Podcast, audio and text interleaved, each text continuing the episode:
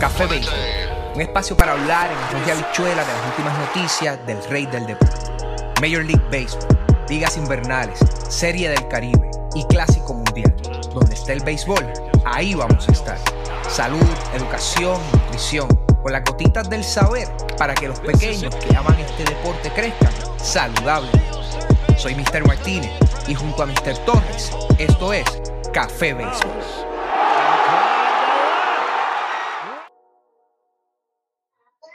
Saludos amigas y amigos de Café Béisbol. Bienvenidos a este segmento con este su amigo Mr. Bae. En este episodio me acompaña Alberto Joel del Cambombeo Deportivo. Saludos y bienvenidos, Alberto Joel. ¿Cómo te encuentras? Me encuentro súper bien, hermano. Este, muchas gracias por la invitación. Este, sabes que siempre es un honor trabajar con ustedes y vamos a darle hoy hablando del, del béisbol AA, que es la pelota de Puerto Rico y, y de las grandes ligas después. Claro, claro que sí. Como ya este Alberto Joel nos mencionó, vamos a estar eh, tocando lo que estuvo ocurriendo en el béisbol AA en Puerto Rico. Eh, resultados, eh, vamos a tocar lo que es eh, la tabla de posiciones, el standing y los equipos que ya están cualificados a la postemporada. Este, y luego de eso vamos a estar repasando el standing de Major League Baseball. Este, antes de comenzar, les voy a dejar por ahí abajo las redes sociales donde nos pueden conseguir. Por favor, suscríbase, eh, denos follow y eh, comparta con, otro, con otras personas ahí abajo eh, todas nuestras plataformas. Eh, vamos a comenzar con el día del viernes 29 de abril Ok. eh, del béisbol AA, los resultados, donde el equipo de Calle derrotó al equipo de Ay Bonito 12 carreras por 3. El equipo de Comerío derrotó al equipo de Barranquita 10 carreras por 3. El equipo de Florida derrotó al equipo de Atillo 11 carreras por 7. El equipo de Manatí derrotó a Camuy 3 carreras por 1. El equipo de Hormiguero derrotó a Guada 8 carreras por 5. El equipo de Santa Isabel derrotó a Juanadía 10 carreras por 7. Fajardo hizo lo propio ante Junco, derrotándolo 12 carreras por 2. El equipo de Las Piedras derrotó a Gurabo 12 carreras por 3. El equipo de Yabucoa derrotó a San Lorenzo 9 carreras por 1. El equipo de Lajas derrotó a Peñuela 8 carreras por 3. Cabo Rojo derrotó a Yauco 10 carreras por 0. Dorado derrotó a Cataño 10 carreras por 2. Y el equipo de Vega Baja derrotó al equipo de Carolina 8 carreras por 7, obteniendo apenas su segunda victoria de la temporada consecutiva, mi hermano. Cogieron confianza. De verdad que sí. De lo, lo, dime, cuéntame, papi. El día del sábado, ¿qué estuvo corriendo, Joel? Pues el día del sábado, este, la lluvia eh, jugó un, un rol protagónico. Eh, se suspendieron varios partidos entre Río, Grande y Juncos, Gurabo y Loíza, Sabana Grande y Yauco, Salinas y Santa Isabel, y Yabucoa y Patillas. Los resultados fueron Barceloneta eh, cayó contra Camuy 10 a 4. Eh, Utuado le ganó a Tillo 18 a 7. En verdad que En ese partido, el equipo de Utuado fabricó, creo que fueron 13 o 15 carreras en la tercera entrada, wow, aunque tú no lo creas. wow, debe En ser una sola entrada. debe ser uno de los récords porque no muchas veces se logran ver esa cantidad en un solo inning. Eh, impresionante. Eh, Manatí le ganó a Florida 14 carreras a 5. Añasco, los fundadores le ganaron a Guadilla 7 a 5. Y Guaynabo eh, le ganó 14 a 3 a Vega Alta. Esos fueron los resultados del día 30 de abril. Este, este Mr. Bar. Ok, entonces vamos a lo que estuvo ocurriendo el día de ayer. Estamos grabando hoy lunes 2 de mayo. Eh, ayer, domingo primero de mayo, eh, los hubieron cinco partidos suspendidos por lluvia, los cuales fueron Utuado en Barceloneta, Salinas en Guayama, Loíza en Río Grande, Fajardo en Las Piedras y Patilla en Humacao. Pues esos partidos fueron suspendidos eh, debido a la lluvia. Eh, los resultados como tal fueron del día de ayer. el equipo de Calle derrotó a Barranquita tres carreras por dos. El equipo de San Sebastián derrotó a Aguadilla cinco carreras por tres. El equipo de Aguada derrotó al equipo de Añasco ocho carreras por cinco. El equipo de Juana Díaz derrotó a Coamo 13 carreras por tres. Peñuela hizo lo propio ante, ante Sabana Grande 13 carreras por dos. Vega Alta derrotó a Carolina seis carreras por uno. Vega Baja cayó ante Cataño nueve carreras por uno. Dorado venció a Guainabo cinco carreras por cuatro. Eso fue lo que estuvo corriendo en el día de ayer, domingo primero de mayo. Y como ya bien mencionamos, eh, nos vamos a mover ahora a, lo que es la tabla de posiciones en el béisbol AA, eh, donde son ocho sesiones. Eh, cada sesión tendrá cuatro equipos cuatro. a la postemporada. Así muy. Aún hay equipos que le quedan juegos para esta próxima semana, juegos reasignados, suspendidos por lluvia. Pero vamos a comenzar con la sesión central, donde el equipo de Calleis eh, ya aseguró el liderato de la sesión en la temporada regular. Como eh, juegan para récord de 12 y 3. El equipo de Sidra en la segunda posición juega para 9 y 5. Hay Bonito juega para 8 y 6. Comerío 5 y 10. Y Barranquita en la última posición 3 y 13. Yo en la sesión noroeste. La sesión noroeste. Eh, cabe destacar, quiero darle un dato. El equipo del Miguero, que está número uno con 11 y 3, era el equipo de los sultanos de Mayagüez. Y se mudaron de franquicia, mudaron el. No podían jugar en el Isidoro Cholo García, el parque de los indios de Mayagüez. Y por esa, por, por esa situación simplemente se movieron a, a. Los hormigueros tiene 11 y 3, como mencioné, está líder hasta el momento. San Sebastián tiene 8 y 5, Aguada tiene 9 y 7, los fundadores de Añasco tienen 6 y 9 y Aguadilla eh, tiene 3 y 13 eh, hasta el momento. Ok, eh, en la sesión sur, el equipo de Salina aseguró el liderato de la sesión, juega, jugando para 12 y 2. En la segunda posición, Juanadía juega para 9 y 7, Coamo juega para 8 y 7 en la tercera posición. Santa Isabel en la cuarta posición juega para 6 y 9. Y en la quinta posición el equipo de Guayama para 2 y 12.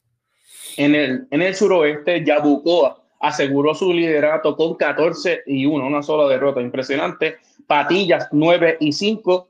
Humacao en el tercer lugar con 5 y 8. San Lorenzo con 4 y 11. Y Magnabo eh, está en estos momentos en la última posición 3 y 10, pero esta está se nota que está sumamente reñida y pueden haber muchos cambios, eh, porque de esta sección hubo muchos juegos suspendidos. Claro que sí, claro que sí. Eh, nos vamos para la sesión del este, donde el equipo de las piedras aseguró el liderato de su sesión, jugando para 11 y 4. El equipo de Junco en la segunda posición juega para 9 y 5. El equipo de Gurabo en la tercera posición jugando para 8 y 6.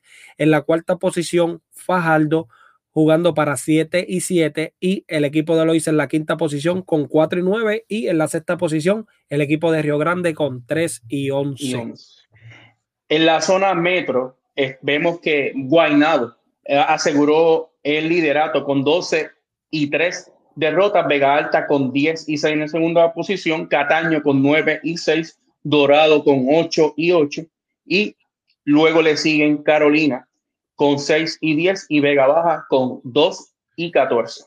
Cabe destacar eh, en, la, en la sesión metro, el equipo de Guaynabo el año pasado tuvo que ir a un juego debido a muerte para luchar el cuarto puesto de la sesión metro para la postemporada con el equipo de Cataño, siendo el equipo de Cataño quien ganó ese juego y eliminó al equipo de los Mets de Guaynabo, porque terminaron la temporada regular con 6-6, porque el año pasado fue una temporada regular corta de 12 juegos terminaron con récord de 6 y 6 y el equipo de Cataño venció a Guaynabo en ese partido y la vida te da sorpresa. Te da sorpresa. te da la vida. la vida. Hoy Guaynabo es el líder.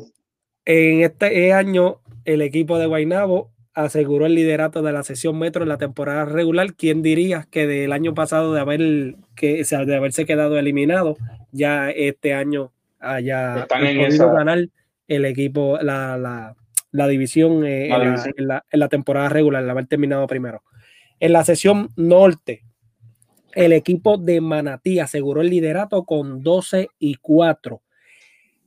Interesante porque el equipo de Manatí tiene el mismo récord del equipo de Camuy. Los dos juegan para 2 y 4, pero el equipo de Manatí dominó la serie ante el equipo de Camuy. Por eso, oh, por eso, Manatí aseguró el liderato porque son 16 juegos de la temporada regular, ya ellos los completaron y el equipo de Camuy eh, eh, perdió la serie frente al equipo de Manatí.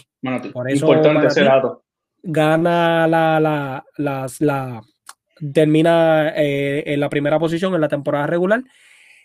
como ya bien mencioné, Camuy en la segunda posición, Barceloneta en la tercera con 9 y 6, Utuado en la cuarta posición 6 y 9, Florida y Atillo, eh, Florida quinto, Atillo sexto, los dos jugando para 4 y 12. Y 12. En la sección suroeste, eh, mucha competencia entre, entre los líderes. Eh, Lajas presenta un récord de 13 y 1, todavía ninguno ha asegurado el liderato. Y Cabo Rojo con un récord de 12 y 2, Peñuelas con 5 y 9, Yalco con 4 y 9 y Sabana Grande eh, con 1 y 14 eh, en esta sección que los líderes están sumamente fuertes. He visto el, Cabo Rojo fue el, campeón, creo, de la sección el año pasado, ¿cierto o falso? Este, Milton, eh, Correcto. Aún no se ha definido porque le faltan juegos por jugar al equipo de Laja y al equipo de Cabo Rojo. A los dos les faltan. Sí, porque eh, no, entre ellos no, pero eh, ahora mismo Lajas tiene 14 juegos, le faltan dos juegos de, que, reasignados y el equipo de Cabo Rojo también tiene 14, le quedan dos juegos y eso podría variar. Aunque ellos no se enfrenten, si Lajas pierde de, los dos juegos que le quedan, pues y, y, Cabo Rojo gana los dos que le quedan, terminan por arriba. Por eso es que no se ha definido aún el, el líder de, de la sesión. Entiendo completamente. Eh, entiendo que esa es la serie particular entre ellos dos, creo que la está dominando el equipo de Laja. Lajas, eh, busqué, Laja la está dominando. A mucha competencia conozco de ambos, eh, de ambos equipos, conozco personas allá, le envío saludos allá en, en, Puerto Rico a Michael de Laja, que todavía juega y conozco varias personas de estos equipos. Se ha dado un tremendo torneo porque Laja ha ha sorprendido gratamente, de verdad que sí. Nunca, siempre han tenido muy buenos equipos, pero este año han lucido sumamente fuerte con Cabo Rojo, que es el equipo a ganar en esa sección. El equipo de Laja, si van a nuestro canal en YouTube, cuando hicimos la previa de, con, con nuestro amigo Edwin Arroyo, le enviamos saludos.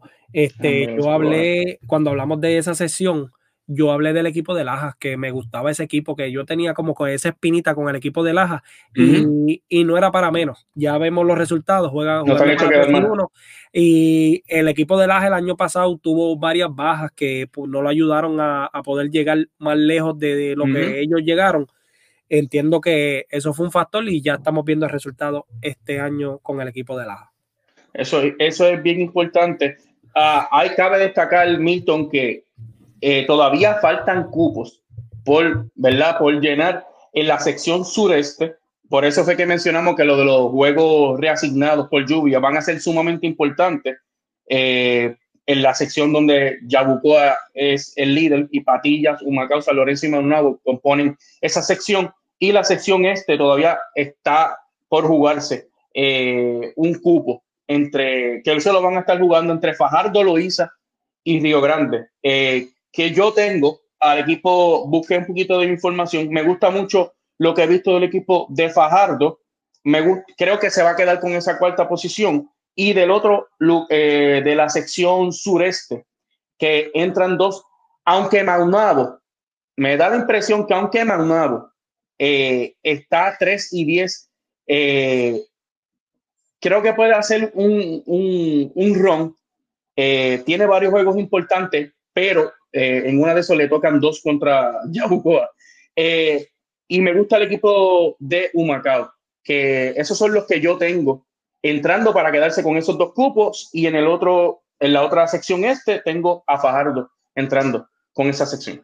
Eh, coincido contigo, Joel. con el equipo en el este, con el equipo de Fajardo, entiendo que deben ser los que se deben quedar con la cuarta posición. Ahora, en el suroeste, entiendo que el equipo de Humacao debe ocupar esa tercera posición. La que no estoy seguro es entre San Lorenzo y Maunabo, ya que se encuentran a un juego de diferencia. A ambos, a- el problema está en que San Lorenzo solamente le queda un juego de, Mm, de, eh, de jugar y el equipo de Maunabo le quedan tres Eran juegos. El equipo de San Lorenzo está obligado a ganar para tratar de mantenerse con vida Vida. y robar que Maunabo pierda dos. Porque entiendo, bueno, no necesariamente de San Lorenzo ganar y Maunabo perder dos, eh, de ganar dos, estarían terminando empate. Pero creo que esta serie la dominó San Lorenzo. El equipo de San Lorenzo es un equipo competitivo. Lo que pasa es que no las ha tenido todas consigo. Pues ya. Tiene el equipo de Yabucoa y el equipo de Patilla que han perdido juegos cerradamente contra ellos. Es un equipo que batea. Lo que pasa es que el picheo no, no, no está muy bien que digamos, porque es un equipo que permite muchas carreras. Tú puedes hacer eh, cinco o siete carreras, pero si tú permites ocho, nueve o diez, Pues no estás haciendo nada. es la cosa. Ahí está en la clave, pero este es bien interesante porque como te dije, a, a San Lorenzo solamente le queda un juego. De perderlo, eh, le da a Maunamo un- una gran oportunidad Un de ganar dos juegos aire, y, claro poder, sí. y, poder, y poder entrar y dejar fuera al equipo de San Lorenzo. Así que veremos Bien a ver interesante esa cómo quiénes son los que se quedan con esas posiciones. Vamos a estar repasando eh, los equipos globales que ya cualificaron a la postemporada. Eh, voy a comenzar en la sesión central, donde ya los cuatro equipos cualificaron, que son Calley, Sidra, Aybonito y Comerío. Ya están cualificados a la postemporada. Eh, antes de seguir, Joel, que, que me diga los equipos de la sesión noroeste, mi gente, son 32 equipos los que van a estar cualificando a la postemporada, donde jugará el 1 contra el 4 y el 2 contra Dos el contra 3. Serie semifinal se jugará de 5-3. Serie final de sesión se jugará de 7-4.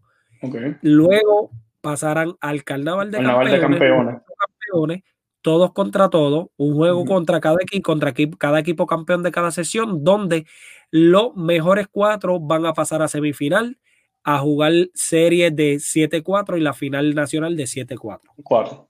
Eso es un punto, es un punto Eh, bien importante que, que menciona y, y gracias por, por recalcarlo, Mr. Bae, porque pues, sabemos que algunas veces, aunque llevan en este último formato jugando de 5-3, ¿verdad? En estos últimos años jugado siempre de 5-3 esa primera, este, ese primer cruce, pero es importante que lo recalque, ¿verdad? Para que las personas tengan el conocimiento de cómo se va a estar jugando, porque sabemos que en la temporada regular es una cosa, pero también sabemos que en la temporada, eh, cuando empieza la postemporada es otra cosa. O sea que es totalmente importante lo que va a estar sucediendo. Calle y Sidra son equipos. Calle, Sidra casi siempre los bravos, siempre vemos que está dominando esta, esta sección. Calle siempre hace mucha fuerza.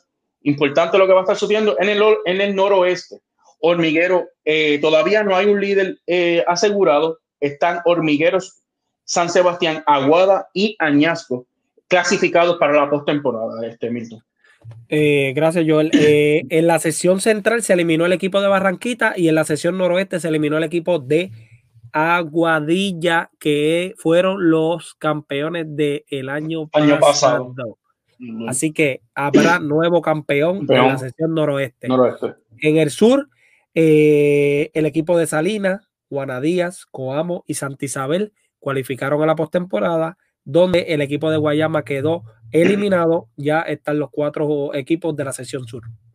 Acabamos de mencionar que en el área suroeste, Yabucoa y Patillas eh, están ya dentro de la postemporada, se van a estar jugando eh, por las últimas dos posiciones, Humacao, San Lorenzo y Maunabo, y ya les explicamos nuestras predicciones para este, quién va a estar para nosotros llenando estos dos cupos. En el este, eh, Las Piedras, Juncos, Gurabo son los tres equipos que están cualificados. Queda una posición donde ambos coincidimos, que entendemos que el equipo de Fajardo debe Fajardo. ser el equipo que se debe estar quedando con la cuarta posición y el equipo de Eloísa y Río Grande eh, están en la quinta y sexta posición. Entendemos que ya el equipo de, de Río Grande no tiene chance por el récord que tiene. Ya solamente lo que le queda son dos juegos de, eh, de jugar, eh, pero juegan para 3 y 11, aún ganando los dos, los dos juegos, se quedarían con 5 y 11 que no alcanzan al equipo de, este, de, Fajardo para poder entrar, que es el que está cuarto ahora mismo. El equipo de Loiza aún tiene chance de poder entrar jugando para 4 y 9. Eso es bien importante. Vamos a mencionar los que ya están clasificados en el área metro. Guaynabo como líder eh, Vega Alta, Cataño y Dorado se quedaron fuera. Los equipos de eh, Carolina y Vega Baja, que ya están eliminados, no tienen ningún chance.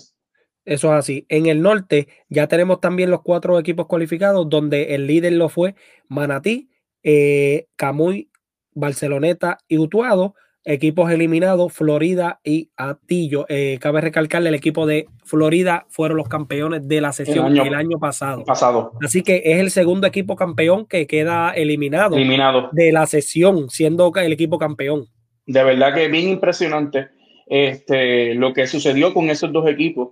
Eh, el año pasado, ¿verdad? Lo hicieron de maravilla y pues las cosas algunas veces no funcionan. También tenemos que incluir las lesiones, que son algunas veces lastiman demasiado. En el área suroeste. y antes de que me diga el suroeste, es bien interesante. ¿Sabes por qué? Porque el año pasado no tuvimos una, una temporada normal.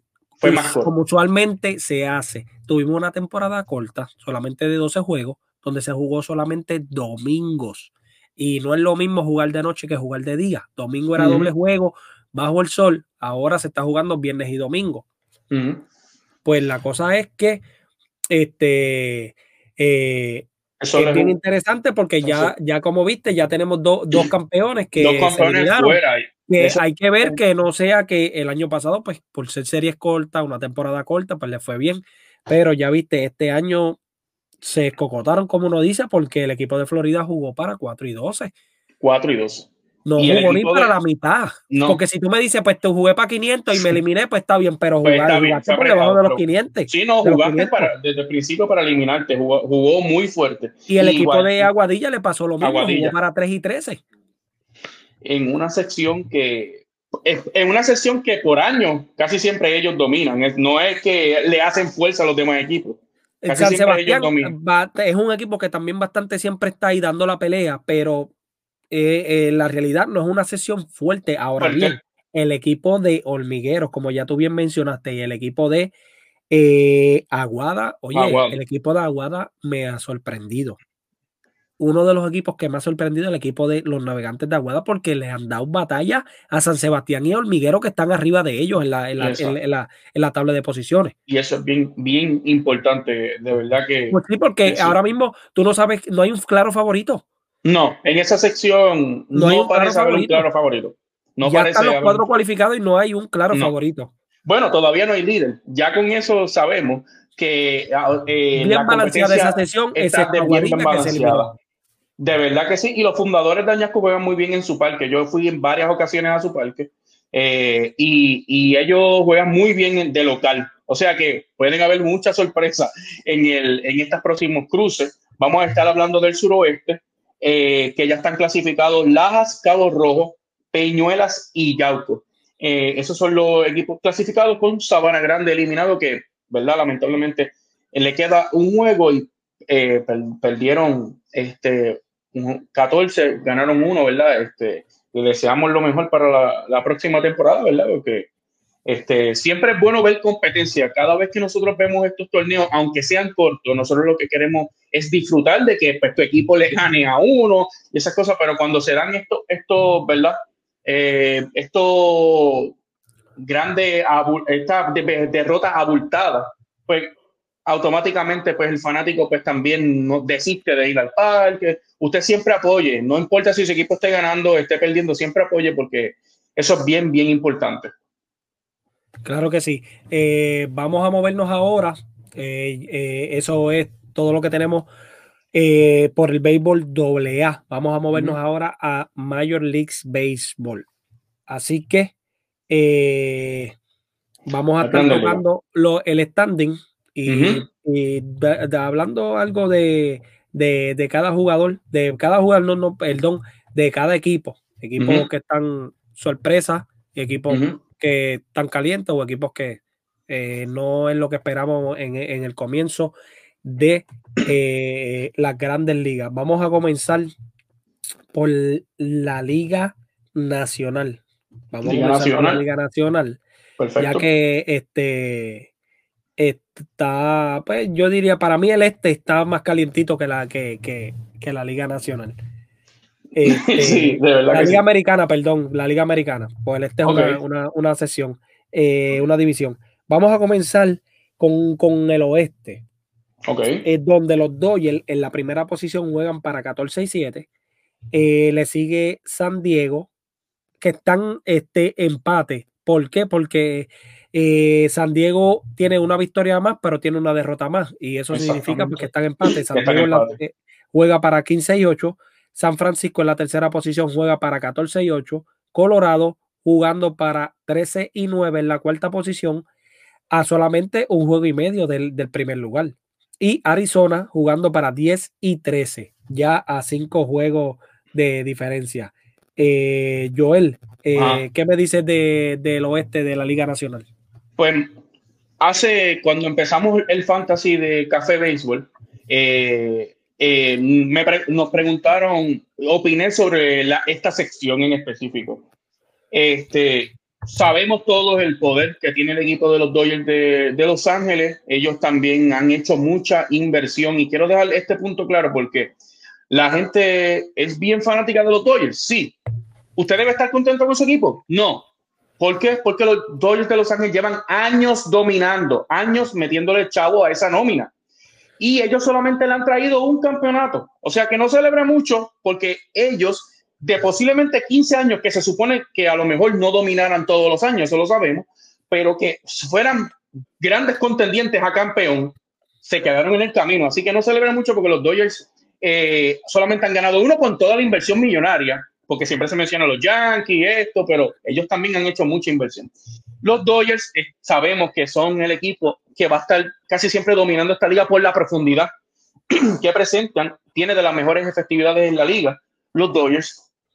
Eh, y en segundo lugar, que lo, yo dije en el fantasy, me, me parecía que los padres de San Diego, los pitchers iban a encontrar su, su, su lado, como Jude Darvish y Blake Snell, que el año pasado no lucieron de la mejor manera, eh, aclimatándose a, a, ver otro tipo de, de bateadores y esto, y están en segunda posición, están prácticamente empatados con ellos. Me sorprende mucho eh, que los gigantes, porque tuvieron una baja grandísima en Buster Posey, pero más me sorprende los Rockies de Colorado. ¿Por qué? Porque los Rockies de Colorado un equipo que no hizo muchas inversiones, solamente vimos nombres como Chris Bryan que llegó a su fila y impresionantemente solamente están a un juego y medio de, la, de esa primera posición. Eh, no es imposible nosotros pensar, se puede dar, el año pasado nosotros todos pensábamos que los Dodgers y San Diego iban a ser los reyes de esta división y apareció de la nada el equipo de San Francisco y los barrió a todos. Eh, no sabemos si eso es lo que vaya a estar ocurriendo con el equipo de los Rockies. El problema con los Rockies que es que un equipo bien es de los peores equipos eh, inconsistentes en el, en el área ofensiva. Son equipos que no bate. Hay días que hacen su carrera, hay días que anotan, dan sus hits, pero hay días en el que el bateo no aparece. Y lo mejor y lo que los tiene mantenido aquí es su picheo. Es impresionante porque equipos con la nómina de los Dodgers y los padres de San Diego haya un equipo que prácticamente no haya invertido y esté a un juego y medio prácticamente de ellos. Para mí eso me sorprende mucho, este Mr. Bae. No sé lo que tú piensas.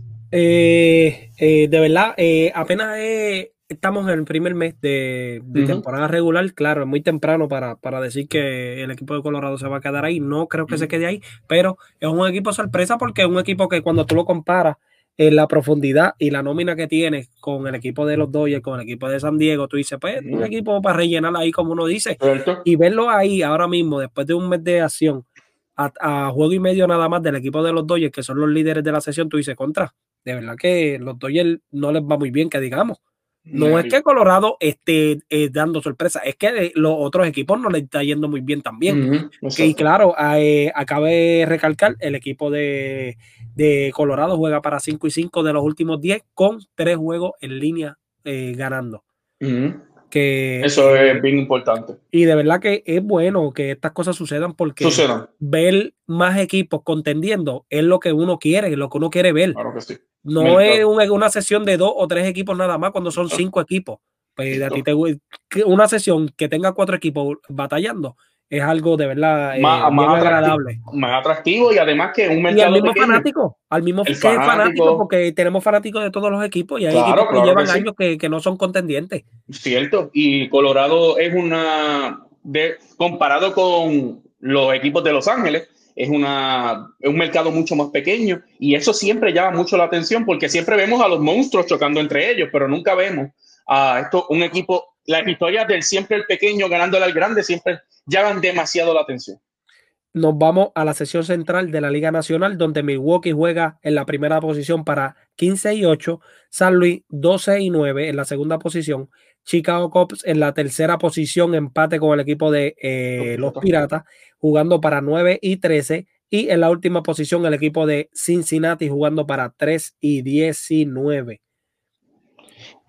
Bueno, aquí voy a, decir que Milwaukee, nosotros sabemos que Milwaukee también es un equipo bien profundo y el año pasado demostró que es eh, en lo que ellos hacen en temporada regular, tienen tienen de los mejores cuerpos monticulares en las grandes ligas, posiblemente sea el mejor.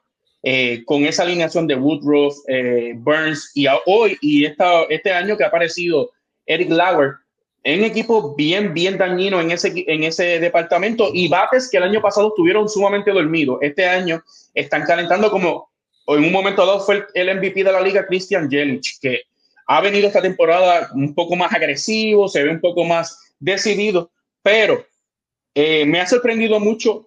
Eh, no sé si esto vaya a durar mucho tiempo, pero los Piratas de Pittsburgh, ¿verdad? Eh, están jugando bastante bien, ¿verdad? Este, por más que se están a, cinco juegos de esa primera posición, parece un poco lejos, pero cinco juegos son dos series y hemos visto lo que hacen equipos cuando calientan, pueden, pueden moverse muy bien dentro de la serie. A mí me gustan mucho los Cardenales de San Luis en esta, en esta conferencia su picheo está empezando a calentar y eso es bien, bien, bien importante. Además, han tenido un arranque con Nolan Arenado bateando estúpidamente grande. Este, a mí me encanta Arenado, es muy buen jugador. Eh, ha sido, creo que esta va a ser más competitiva, pero sabemos que en algún momento Milwaukee y San Luis, para mí, van a estar despachando a los demás y se va a mantener entre ellos la guerra. Me gusta lo que veo de los Piratas, me gusta de lo que veo también de los Chicago Cubs, pero para mí, Milton, yo creo que eh, la profundidad, el cuerpo monticular que estos equipos presentan y también sus alineaciones, obviamente. Eh, estamos empezando esto, lleva un mes, yo creo que esto va a cambiar en el futuro. Claro, pero como ya tú bien mencionaste, no creo que fuera de Milwaukee San Luis, ahí debe estar la, la, la, división central. Este, San Luis está solamente dos juegos de Milwaukee. No veo ahí sorpresa. Espero un poco más de Chicago Cubs, pero de lo demás, de verdad, eh, como yo los di desde, desde antes del comienzo de temporada, Milwaukee ganando la división y San Luis ahí batallando, eh, dándole batalla al equipo de, Milwaukee, que pudiera ser el equipo que pudiera ganar la sesión central de la Liga Nacional. Vámonos al este, donde el equipo de los Mets de Nueva York en la primera posición juegan para 16 y 7 el equipo de Miami en la segunda posición jugando para 12 y 9. El equipo de Filadelfia en la tercera posición juegan para 11 y 12. En la cuarta posición el equipo de Atlanta juega para 10 y 13. Y el equipo de Washington en la última posición juegan para 8 y 16. Me sorprende. el equipo que me ha sorprendido. El equipo de Miami. De verdad que sí. Yo no esperaba ver a Miami ahí. Es, un, el primer mes de competencia, pero no esperaba, independientemente, no esperaba ver el equipo de Miami ahí en la segunda posición a tres juegos del equipo de los Mets. Y eh, me sorprende eh, de forma negativa el equipo de Atlanta, jugando por un récord negativo, 10 y 13. Cabe destacar, su rotación no las ha tenido todas consigo. consigo. este, claro está. pero entiendo que en la medida en que esa rotación vaya cayendo en tiempo, el equipo va a estar ahí en la pelea. Filadelfia no me sorprende de verdad, porque es que Filadelfia siempre es un equipo bien inconsistente, digo yo. Siempre ellos eh, jugando a veces con equipos que son equipos para ellos ganar series, se terminan perdiendo. Perdiendo. Eh, cogen una racha de, ganadora, cogen una racha perdedora. De verdad que eh, Filadelfia es un equipo que, no entiendo. Vienen de perder la serie contra el equipo de, los Mets, que son rivales de división, donde el equipo de los Mets mm, no me sorprende porque sé que es un equipo que está confesionado para cómo está jugando un equipo con una nómina alta, ha invertido, ha, eh, invertido donde necesitan, sin miedo.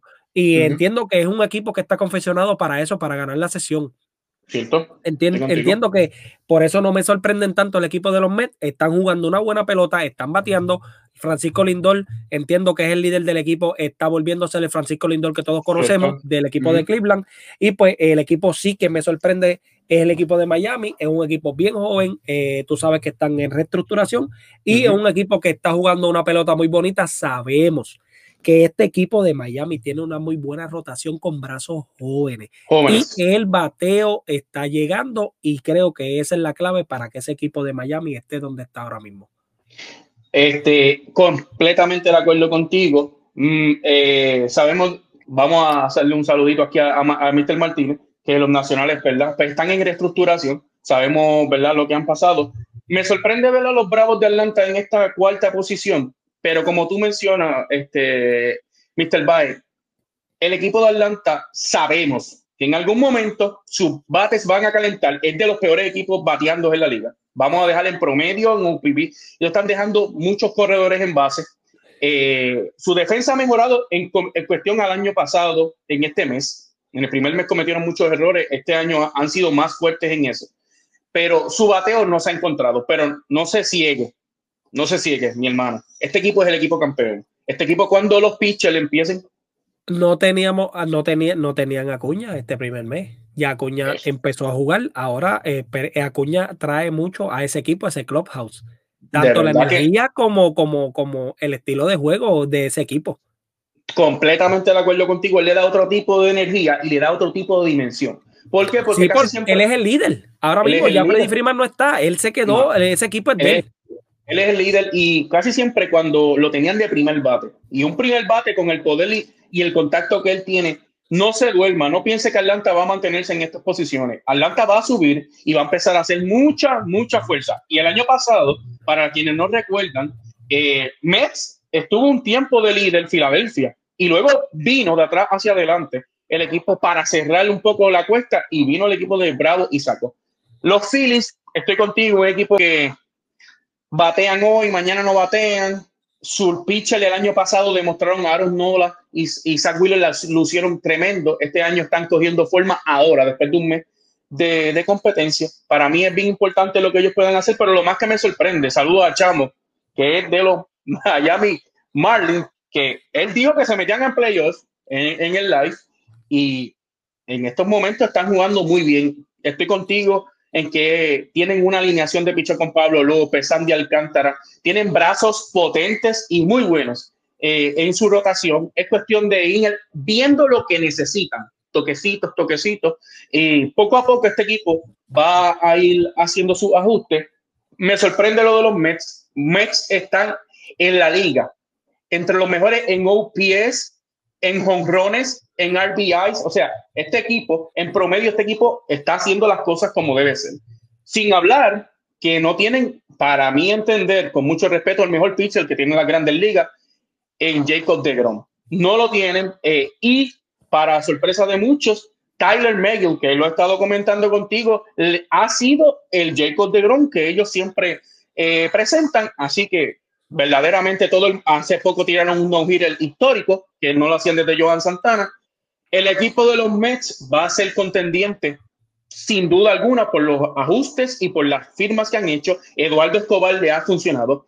Starling Marte le ha funcionado. Eh, yo creo que estamos en presencia de que los Mets van a hacer mucha fuerza este año, pero el, que va a estar a su lado, para mí, va a ser los Bravos de Atlanta, porque ya ellos lo saben hacer tremenda lo que está haciendo la rotación del equipo de los Mets sin Jacob de Grom. Cuando ese caballero vuelva, recoja que hay para nadie. Van Mi a dar hermano, miedo. eh, Chris Bassett tiene este récord de 3 y 1 con 2 puntos algo de efectividad. Actividad. Taylor McGill, McGill, 4 y 0. 4 y 0, 1.93 de efectividad. Y No, gente, pues está. el equipo está apoy- apoyando ofensivamente a Cierto. sus brazos y por eso es que estamos viendo al equipo de los New York Mets donde están ahora mismo siendo el mejor récord de la liga americana. Erika, de la Liga Nacional. nacional, nacional. Sí. El equipo de los Mets, mejor récord en la liga eh, nacional con 16 y 7. Y están calientes, juegan para 7 y 3 de los Sí. últimos 10. De- y hay que decir, quiero mencionarlo antes de que pasemos rapidito lo- al otro punto. Francisco Lindor. El año pasado se criticó, se criticó abucheo, mentadas de madre, escupitajos en la cara. Pero este año el caballero ha dicho, ¿saben qué? Yo me quedé callado, yo no voy a de eso, yo voy a empezar a demostrar. Y está empezando a demostrar por qué es el líder de este clubhouse. Chelsea, de Grom, Pete Alonso, no. Es, es Paquito Lindor el que mueve el clubhouse, el que le da la energía con sus jugadas defensivas. Sabemos que es un guante de oro en uno de los mejores en esa posición en la Grandes Ligas. Y con su bate, que fue lo que el año pasado no despertó, este año ya lo ha hecho, tiene cuatro honrones, está moviéndose bien, está robando bases, que es algo que él dejó de hacer en un momento dado. Y yo creo que es bien importante lo que estamos viendo de él, porque si él se mantiene con esta confianza, ya nosotros vimos hace unos años atrás lo que puede hacer él con el equipo, ¿verdad? Lo que hizo con el equipo de los Cleveland Indians en ese momento, hoy los Guardianes, que ese nombre da asco, pero es otro tema. y que conste, eh, para mí, para mí, Ajá. para Mr. Baez, Francisco Lindor es el mejor campo corto de las grandes ligas. Carlos Correa, para algunos. Eh, Javier Baez, para otros. Fernando Tatis, para otros. Para mí, Francisco Lindor es el mejor campo corto de las grandes ligas. Eso es importante. Batea 281, 4 jonrones, 14 carreras empujadas y ya tiene 13, perdón, 3 stolen base. Estamos hablando de que si él mantiene ese promedio, él, él va a poner los números que estamos acostumbrados a ver. Sí, siempre. De, O- de o un poco más. Lindor, o un poco mejor. O un poco mejor. Así que eh, no se vistan que no van. Francisco Lindor. Eh, vámonos a la liga eh, americana, vamos para el oeste. Este se encuentra es, es esa, esa división. Ajá. 15 y 8 para el equipo de los Angels en la primera posición. Wow, papo. Eh, Seattle en la segunda posición para 12 y 10. El equipo de Houston juega para 500, 11 y 11. Oakland en la cuarta posición para 10 y 12. Y Texas en la última posición para 8 y 14. ¿Qué veo aquí? Un equipo caliente. Ujú. Se llaman los Ángeles de los, los Angels de Los Ángeles Angelina. equipo que juega para 7 y 3 de los últimos 10 partidos, un equipo que está jugando un buen béisbol, ya era hora, ¿Cierto? esperemos Que se mantenga. mire, que se mantengan, que el, el picheo que ha sido el talón de Aquiles de ese equipo se mantenga la rotación, están tirando muy bien los pitchers y el equipo ofensivamente los está apoyando. ¿Cierto? Eh, vol- eh, ya esto lo hemos mencionado anteriormente y lo voy a volver a mencionar. Shohei Otani. Sáquelo de la rotación. Le están dando palos. Sí. Van a buscar perder a, a un bate importante en ese lineup por tenerlo en la, en, en- la loma lanzando. Que lo saquen, le están dando palos. No ha tenido una salida buena esta temporada. Tiene una efectividad altísima. Y en el último juego yo creo que lo que tiró fueron como dos o tres entradas nada más. Quiere, eh, cabe destacar que si ellos quieren seguir en la pelea, que busquen otro lanzador do- que pueda ocupar esa posición y que pongan, le den a, a, a Noah Syndergaard el spot número uno de esa rotación y Cierto. tiren por ahí a, a Michael Lorenzen que está tirando súper excelente y Cierto. compañía, los demás abridores, de verdad que deberían buscar eh, llenar esa, esa posición con otro, con otro lanzador porque Otani no le ha ido bien y oye, le puede pasar factura que Otani se lesione lanzando y entonces lo vas a perder como lanzador y como bateador Y como bateador. siendo uno de los bates más importantes de ese line. Esperemos que Anthony Rendón y Mike Trout que yo creo que las lesiones de Mike Trout ya son eh, mentalmente. Cuando ve que el equipo a mitad de temporada ya no tiene chance, ya están escocotados, él se lesiona mentalmente, yo creo. Este, porque el tipo empieza la temporada y el tipo siempre con unos números impresionantes, 300 y pico de promedio, dando jorrones, impulsando carreras. entonces, tiene. Entonces tú dices, pero este tipo deja de jugar y vuelve a jugar y vuelve con los mismos números espectaculares que pone. Pues entonces yo pienso que las lesiones del son mentalmente. Eh, ese es, una, algo que no vi venir en la, este primer mes.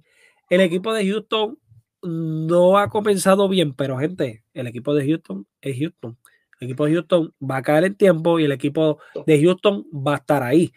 Eh, han tenido un poco de problemas con sus abridores. Entiendo que esa es la razón por la que juegan para 500, porque el bateo no, no ha sido la decisión. Y el equipo de Seattle eh, no me sorprende, es un equipo que ya sabemos que viene, ya está tocando la puerta. El, el año pasado este, se quedaron a ley de nada para entrar a los playoffs.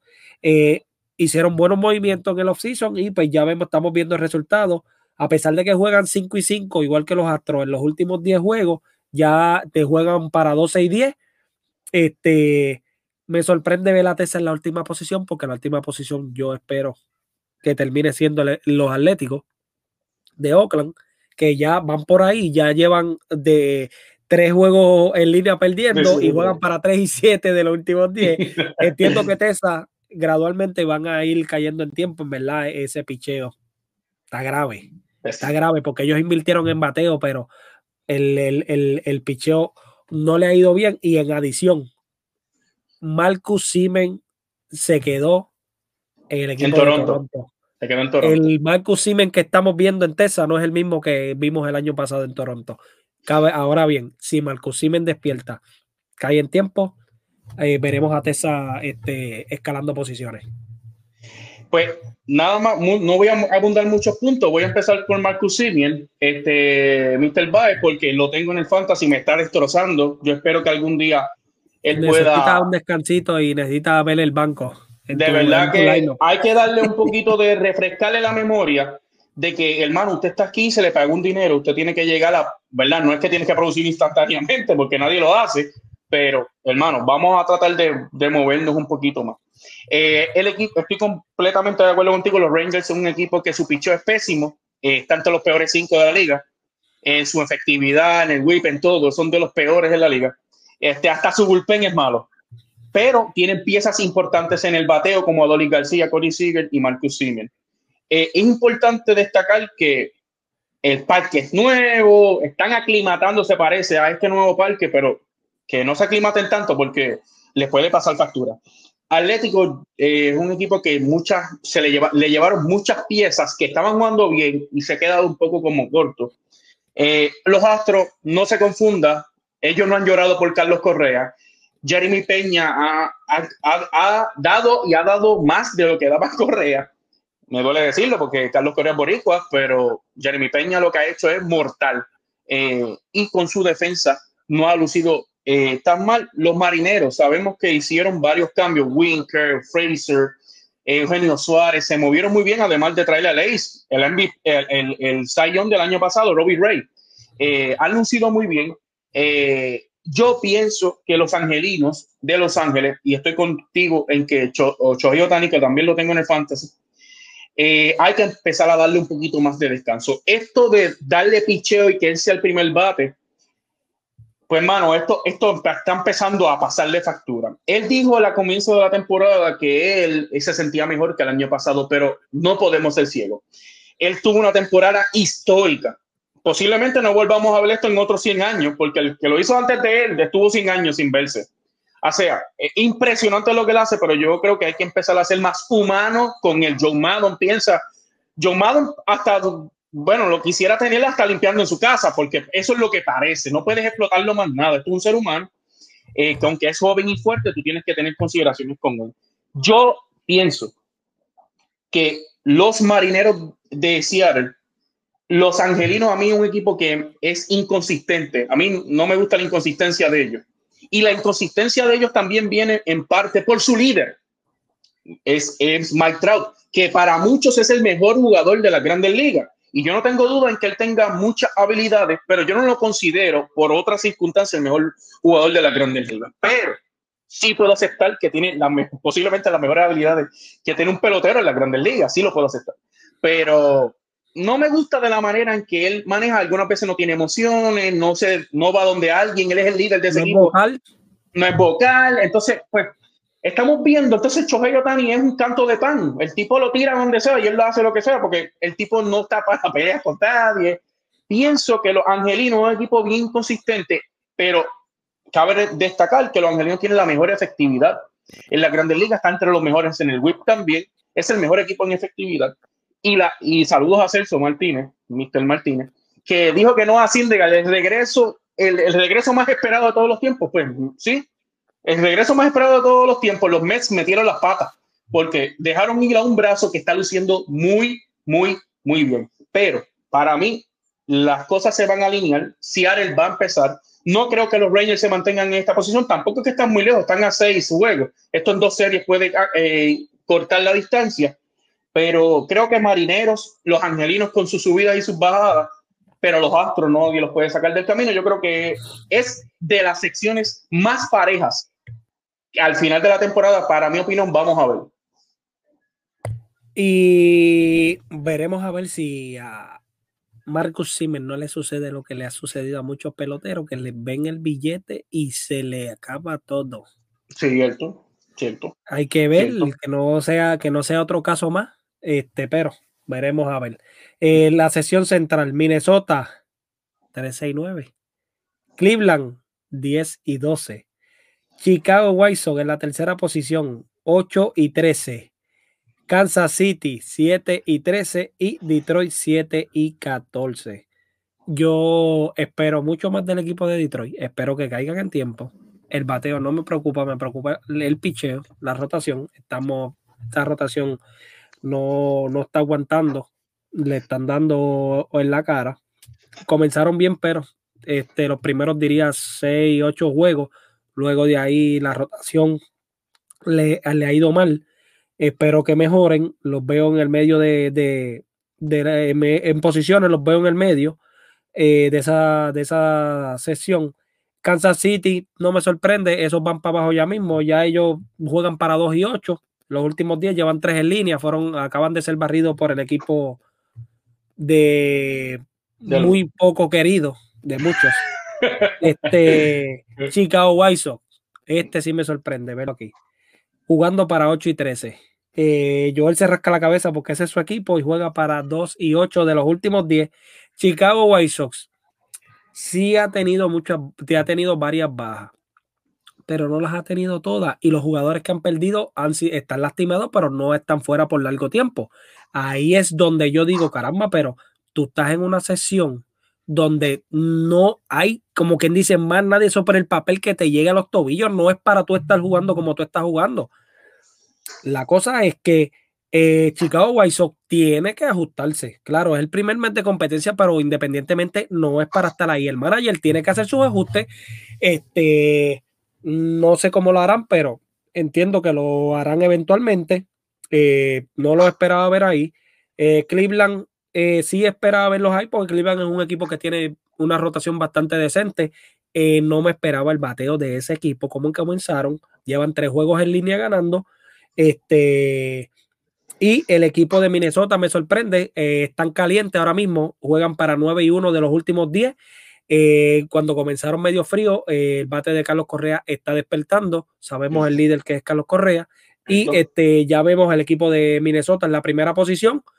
Ojo, White que se ajuste, porque si no, Minnesota, si sigue al paso que va, le van a sacar varios juegos de ventaja y entonces puede ser algo complicado eh, para los demás equipos, porque Minnesota no está muy lejos de, de, ganar esa, esa división cuando lo vimos hace varios años atrás que Minnesota estuvo ahí. No olvidemos que Minnesota creo que ganó esta sesión hace como tres años atrás, si no me equivoco. Ellos lo ganaron en el, en el, en el hace exactamente tres años atrás, ganó Minnesota y de qué manera, siendo el equipo que más bateaba No, sí. Así que ojo, con Minnesota. Este, esta división yo quisiera que la esquipiáramos Pero hay que hablar de ella. hay que hablar de ella. Eh, voy a hablar rápido de los Tigers. Eh, me sorprende mucho que los Tigers estén teniendo problemas y te voy a decir por qué. Y es que los Tigers tienen de los mejores prospectos que tiene la Grandes Ligas, que nadie se lo olvide. Eh, no tienen uno, tienen varios. Y, y están el equipo arriba. Exacto. Que, no están produciendo lo que se esperaba. Exacto. Que eso es parte también de que, de que, lo, de, que Detroit esté ahí en adición al picheo. Exactamente. Y entonces me preocupa un poco eh, porque no o sea, no es que vaya a suceder, pero la presión algunas veces que tú sientes, no todo el mundo sabe hablar con presión. Y pues, ellos parece que le está pasando un poquitito de factura. Este, el equipo no es malo, pero personas como Akil Badu, que lo tuve que sacar de mi fantasy a patada limpia porque no hacía nada. Un chamaquito que el año pasado fue uno de los mejores bateadores clutch en la liga, con dos outs y, con corredores en base, él era de los mejores, batió más de 400.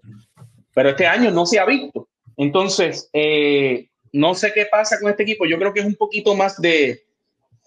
Están como que entrando en ese feeling. Eh, con todo y eso, no creo que estos vayan a. Este no vaya a ser el año de Detroit. Pero en los próximos años, sí, yo creo que ya con un poquito más de confianza, más hombres, estos muchachos van a dar problemas. Pero Kansas City eh, me da pena porque tengo una persona que conozco, el Pulpo Rivera, Manuel Rivera, que va a estar jugando con ellos. Pero, pues, este equipo mm, malo por todos lados, por donde tú lo mires, es malo por todos lados. Este, el que está tercero, no quiero hablar de ellos. Eh, los Cleveland Guardians este, me han sorprendido demasiado. Han venido bateando demasiado bien, pero el agua ya está llegando a su nivel. Ellos tienen una excelente rotación, pero como estaban bateando era una estupidez. Entonces no podemos pensar que ellos iban a mantener este ritmo endemoniado por todo, por todo, toda la temporada. Eh, pero se está viendo que el agua ya está empezando llegando a su nivel y los Minnesota Twins eh, que con un líder como Carlos Correa, que es el que probablemente le haya dado la, mitad de estas victorias, porque su bate es el que ha empujado la mayoría de, las carreras para ganar, eh, se está empezando a ver una, un cambio y Minnesota, eh, lo que a mí me preocupaba Minnesota era su, sus lanzadores y esta última semana lo hicieron muy bien, la, la mayoría de todos, sin, sin, decir que le falta Maeda, que no ha lanzado Kenta Maeda. Los White Sox, que es mi equipo, quiero hablar de ellos. Los White Sox son un equipo que le hace falta, aunque usted no lo cree, le hace falta un líder en el terreno. Y eso es lo que hoy día tienen los Minnesota Twins. Yo no soy amante de Carlos Correa, pero la gloria no se le puede quitar. Este chamaco es un tipo que cuando llega al parque usted se nota que llegó un pelotero a jugar. Y este muchacho le provee esas cosas a este equipo. Los White Sox, estoy contigo en que no deberían tener este récord, pero están a cuatro juegos y medio. Han arrancado pésimo. Se lastimó hasta el el que recogía el bate se lastimó. Falta un ace en esa rotación, falta Joe Kelly. Yo creo que el equipo de Chicago no puede darse el lujo de que, de que Minnesota coja no tanto el flow de ganar, sino confianza.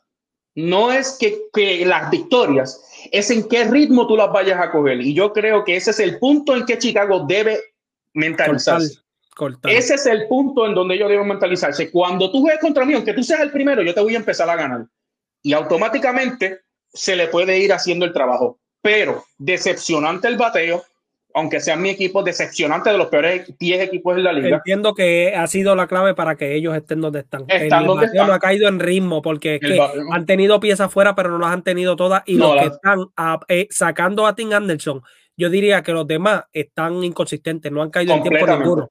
Completamente, completamente. Entonces, el eh, Pito Abreu, que es un primera base que a mí me encanta, no ha estado muy bien. Este, Luis Robert regresó AJ Polo, pero no se han visto. George Harrison hace sus cosas, pero también es medio inconsistente con el bate. Estamos viendo problemas. Jiménez no lo tienes. Eloy Jiménez lastimado. Estamos viendo problemas que no son serios en estos momentos porque está empezando la temporada, pero de aquí a un mes más, si las cosas no se empiezan a arreglar, las cosas se van a empezar a complicar. Porque, y lo más que me preocupa, y con esto termino, en un live dije que me preocupaba un poco Tony La Russa. Me preocupa. Y lo dije en un live y está documentado en el live de Café Béisbol la, la liga que, que quiero que también sigan Café Béisbol, la página, la mejor página para hablar del deporte en la pelota específicamente. Por favor, síganla. Este, y dije, Tony La Russa me está dando un poquito de, dolor de cabeza ya. Hay personas en el, ¿verdad? En el banco, en las menores, que no quiere subir.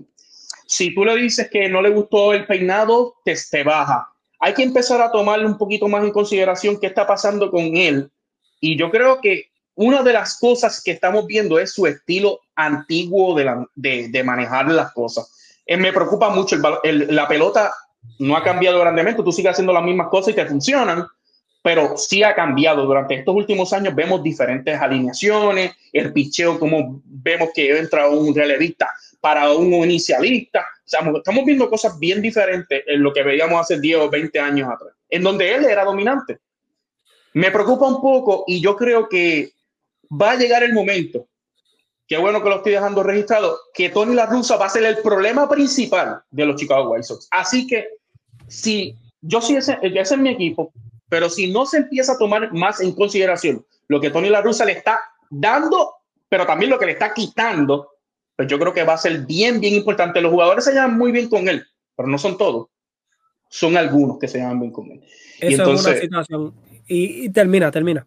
No, tranquilo, que eso es lo que quería decir, que Tony La Russa. Tony La Russa puede ser un problema porque eh, le aporta veteranía y todo eso, pero el, el, béisbol ha cambiado. Y demasiado. Si tú no tienes una buena química con tus peloteros, tus peloteros, no, tú no le vas a dar la suficiente confianza y tener esa comunicación que necesita un pelotero.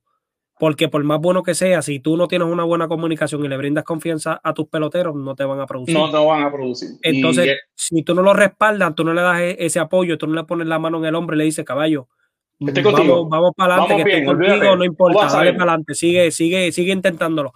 Este, y pues su estilo de, de, de, de como manager no, no, no, le quita que sea un buen manager, pero el béisbol ha cambiado mucho y demasiado y tú no implementas el béisbol moderno, caballo, te vas a quedar atrás. Y puede ser, puede ser que les cueste y mucho. Yo entiendo que Tony La Russa eh, debería escucharlo un poquito más y tomar, eh, eh, hacer otro, otro tipo de ajustes, no solamente el de el que él trae ya por su historial. Y por último, vámonos a la sesión del este.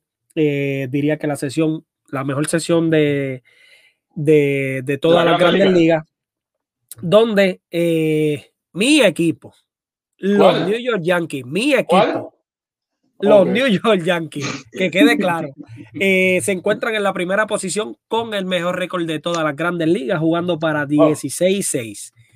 Eh, Toronto juega en la segunda posición para 15 y 8 a juego y medio.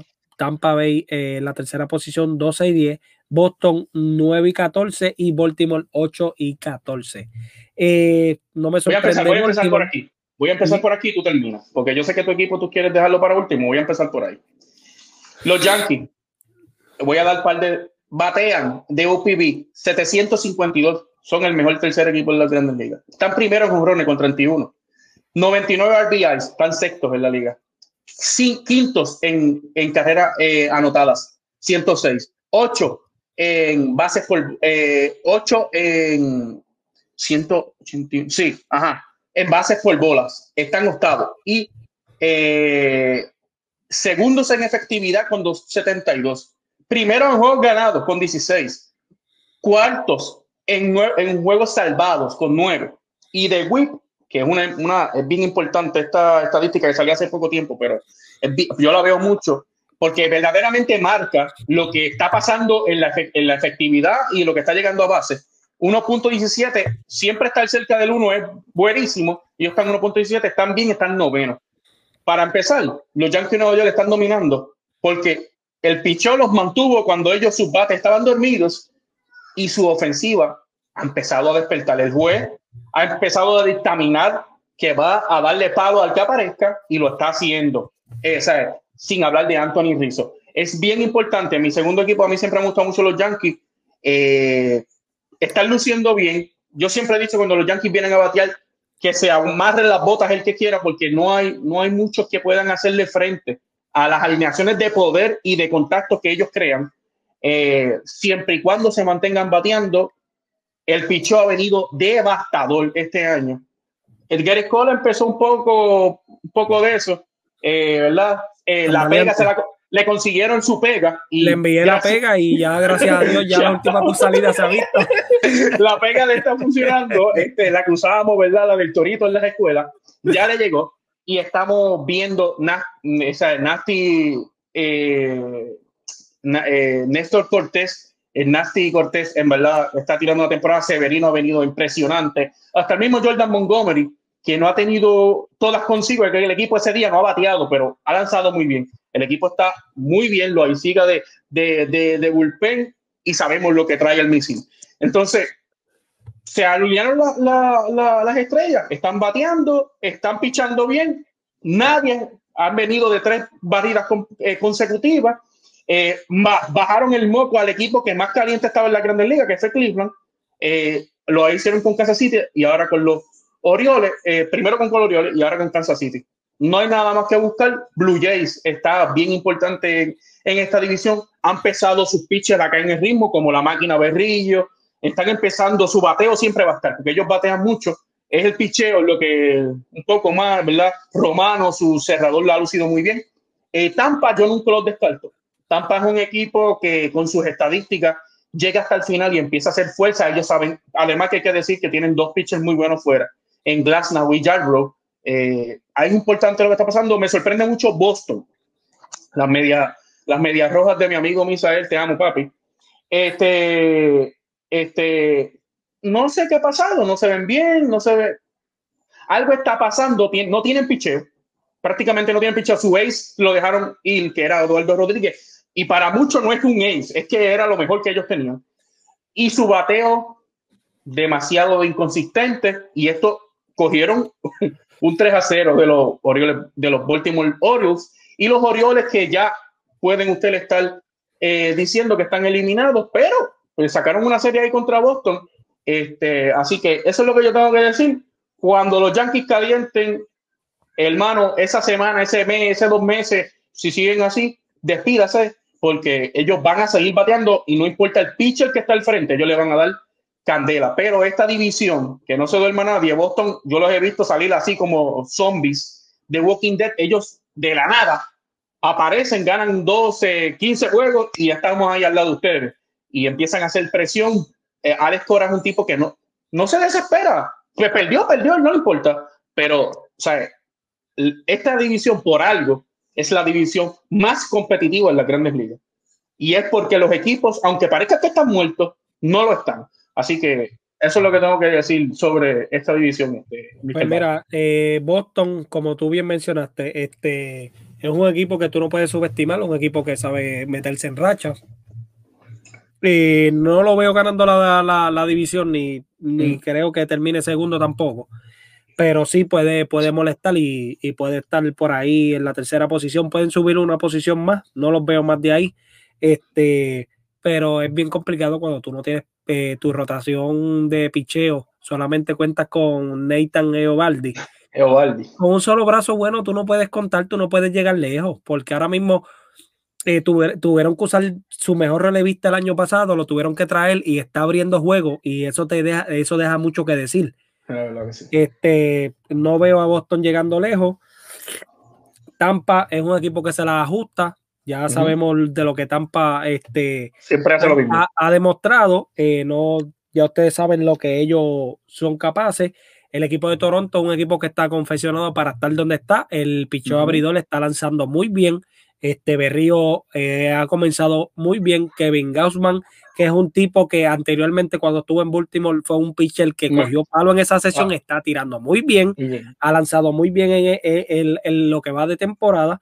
Este, y pues eh, se está viendo lo que eh, en, cuestión a cuando tú miras los rosters, lo que se supone que esté pasando. Los Yankees y Toronto son los equipos que deben estar ahí. Yo di a Toronto a ganar la división, pero no me molestaría guayarme, como decimos en Puerto Rico, porque si me voy con mi equipo, eh, claro, de verdad, como ya tú mencionaste, el equipo de su fortaleza ha llegado el bateo y ya están viendo el resultado.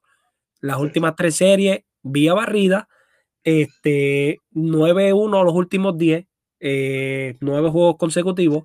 Y este, la parte baja del line ha despertado. Está, está haciendo el trabajo porque aunque no están conectando de hit, eh, cuando está la carrera, eh, cuando tenemos corredores en posición de anotar, está llegando, Está la llegando el carrera. El de sacrificio, la ruleta por el cuadro, por el cuadro, y están llegando las carreras. Ya estás viendo el resultado.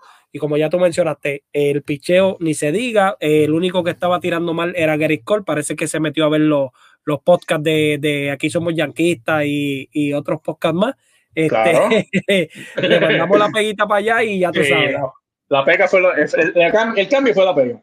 Eh, ya tuviste, cuando tú tienes un equipo, como con las estadísticas que ya tú mencionaste, que tu equipo está entre los primeros en bateo y Todas en picheo, carreras. mi hermano, es difícil poder ganarle.